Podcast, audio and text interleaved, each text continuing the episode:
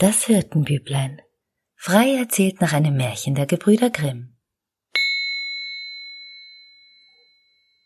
Es war einmal ein Hirtenbüblein, das wegen seiner weisen Antworten, die es auf alle Fragen gab, weit und breit berühmt war. Auch der König des Landes hatte davon gehört, doch er wollte es nicht glauben, und so ließ er den Jungen zu sich ins Schloss kommen.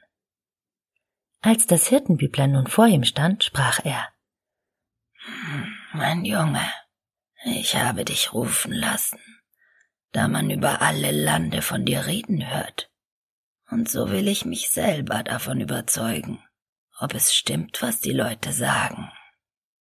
So hör nur zu. Kannst du mir auf drei Fragen, die ich dir vorlegen will, Antwort geben? So will ich dich ansehen wie mein Eigenkind.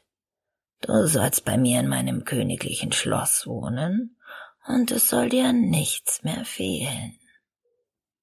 Nun, wie lauten denn die drei Fragen?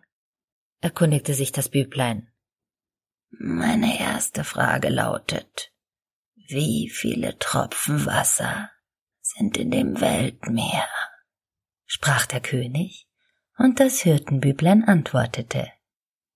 Herr König, so lasst alle Flüsse auf der Erde verstopfen, damit kein Tröpflein mehr daraus ins Meer läuft, das ich nicht erst gezählt habe. So will ich euch sagen, wie viele Tropfen im Meer sind. Darauf nickte der König nachdenklich und sprach. Hm. Nun, meine zweite Frage an dich lautet, wie viele Sterne stehen am Himmel? Oh, so gebt mir nur einen großen Bogen weißes Papier, antwortete das Hirtenbüblein. Und als es ihn gereicht bekam, machte es mit der Feder so viele feine Punkte darauf, dass sie kaum zu sehen und fast gar nicht zu zählen waren und einem die Augen übergingen, wenn man nur darauf blickte. Herr König, so viele Sterne, als hier Punkte auf dem Papier sind, stehen am Himmel, sprach es und reichte ihm das Papier. So zählt sie nur, aber niemand war imstande dazu. Also stellte der König seine letzte Frage.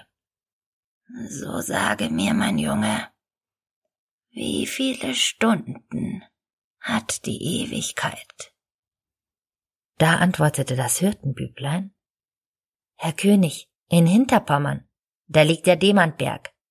Der hat eine Stunde in die Höhe, eine Stunde in die Breite und eine Stunde in die Tiefe. Alle hundert Jahre kommt dahin ein Vöglein geflogen und wetzt sein Schnäbelchen daran. Wenn der ganze Berg nun davon abgewetzt ist, dann ist die erste Sekunde der Ewigkeit vorbei.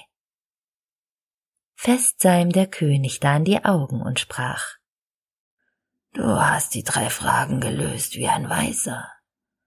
So will auch ich einlösen, was ich dir versprochen habe. Fortan sollst du bei mir in meinem königlichen Schloss wohnen, und ich will dich ansehen wie mein Eigenkind.